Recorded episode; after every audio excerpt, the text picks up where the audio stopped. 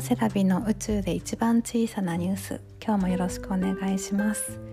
この番組は遥か宇宙の天の川銀河に浮かぶ青い地球に住む月のセラビの毎日のちっちゃなニュースを日記のように音声で残していくポッドキャストです。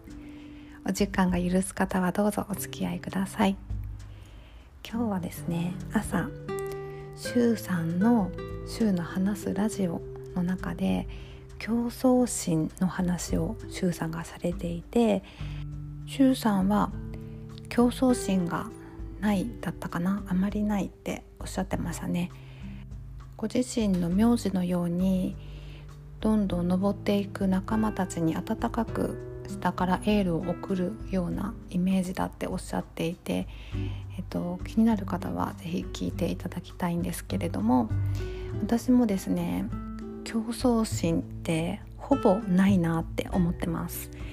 むしろ競争を避けてる感じもしますね。自分の人生を振り返ってみてなんだろう何かしら競争したなっていう記憶がほぼありません。多分あの勉強とか切磋琢磨して友達と励まし合ってお互いに努力して成長していくっていうのって健全な成長のあり方だなって思うんですけど残念ながらそういう経験もないですね。で中学生の時に部活に入って、えっと、バレーボール部だったんですけれどもその時に試合に負けて悔しい思いを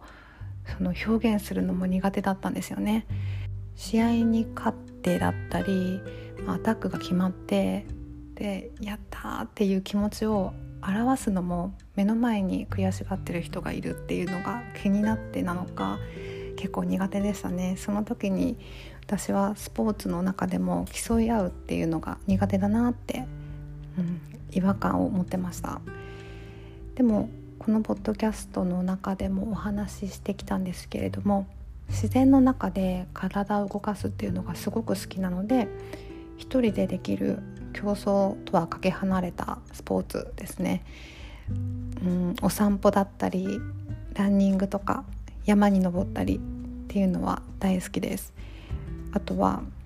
畑仕事ですかね。たけのことか芋掘りとか栗拾いとか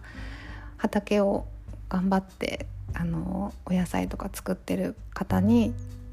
ちょうどその収穫時期に呼んでいただいていいとこ取りっていうんですかね。収穫を手伝わせていただいて旬の美味しい食べ物をいただくっていうのも、まあ、スポーツではないかな、うん、ただ体を動かすっていう意味では大好きです。あとスポーツで私がずっとやっていることはやっぱりこれも競争っていうのからかけ離れたスポーツですね。ヨガを10年以上やっています。でヨガは先生にすごく憧れてその先生が勉強されてきたヨガのインストラクターのスクールがあってそこに私も通ったんですよね。先生がいろいろ教えてくださる考え方とかがすごくね素敵だったので人に教えたくてインストラクターになりたいっていうよりも先生みたいにの哲学を学びたいって思ってインストラクタースクールに通ってました。ね、そこでその競争とはかけ離れたと思ってそこの世界に飛び込んだんですけれどもやっぱりねそこにも競争がありましたね。私はインストラクターの資格を取った後もあの自分の教室を持ったりするというわけではなくて家族だったりお友達とか教えてほしいっていう仲いい子たちにあの LINE で電話をつないで動画かな、うん、動画でこう教えたりとかしてたんですけれどもやっぱりインストラクターっていう世界にも競争があります。例えば生徒数だったりどんなレッスンをしていて人気があるかとかインスタで発信をしててそれがフォロワー数が何人いるよとか